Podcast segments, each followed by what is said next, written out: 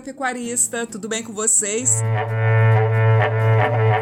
Chegando o nosso episódio do Acrimate Informa dessa semana e ó, a gente já começa com boa notícia, viu? Vem aí a segunda edição do evento online Arroba e Prosa, com a participação especial do José Luiz Tejon, considerado uma das maiores autoridades nas áreas da gestão de vendas e marketing do agronegócio. A primeira edição do evento ocorreu no dia 16 de março desse ano e contou com a participação do economista Ricardo Amorim. Bem, a segunda edição também promete, viu? Não perde não, vai ser no dia 22 de junho, a partir das 20 horas, horário de Brasília. Tejon grandes nomes do agronegócio esperam por vocês e tudo será transmitido pelos canais digitais da associação, pelo YouTube, o Facebook e também pelo Instagram.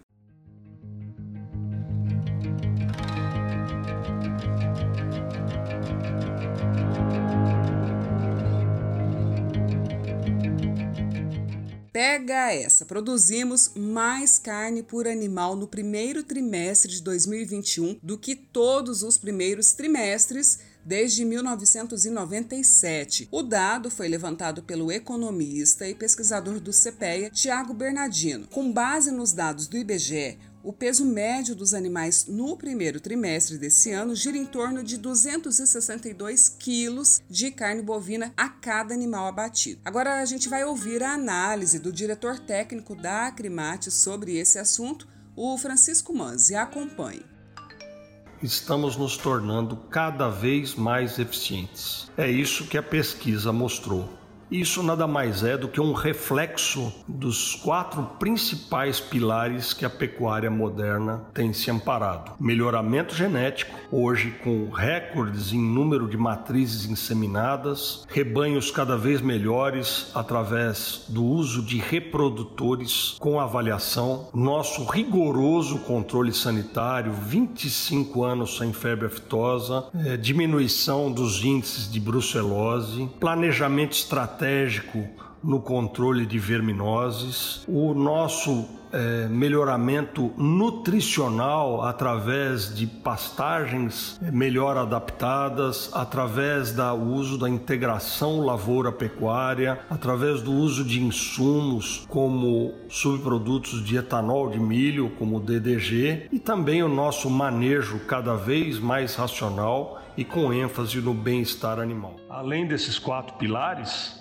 o produtor também tem que estar atento ao que o mercado quer, né? ao, tipo de boi que o frigorífico procura e ao tipo de carne que tanto o nosso mercado consumidor interno, cada vez mais exigente, como os mais de 140 países que consomem o nosso produto, deseja que seja produzido.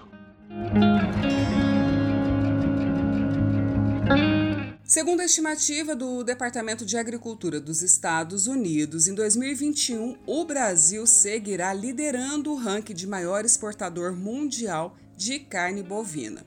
As informações preliminares apontam para um volume total de 2 milhões e 73 mil toneladas em 2021, seguido aí pelos Estados Unidos com 1 milhão e 43 mil toneladas e também a Austrália com 1 milhão e 39 mil toneladas. É importante destacar que o país da Oceania passa por um momento de baixo estoque de animais devido às secas de anos anteriores e atualmente tem retido as suas fêmeas para o aumento do rebanho no médio prazo Outro ponto é a Argentina, que, diante das questões políticas do atual governo, pode limitar a sua oferta ao mercado externo. Além disso, estima-se que a China continue liderando o ranking dos maiores importadores da proteína, cenário ainda pautado na peste suína africana. E por fim, em nível nacional, Mato Grosso correspondeu com 20,27% dos embarques em 2020 e tende a manter uma elevada fatia esse ano. As informações são do boletim do IME divulgados nesta semana.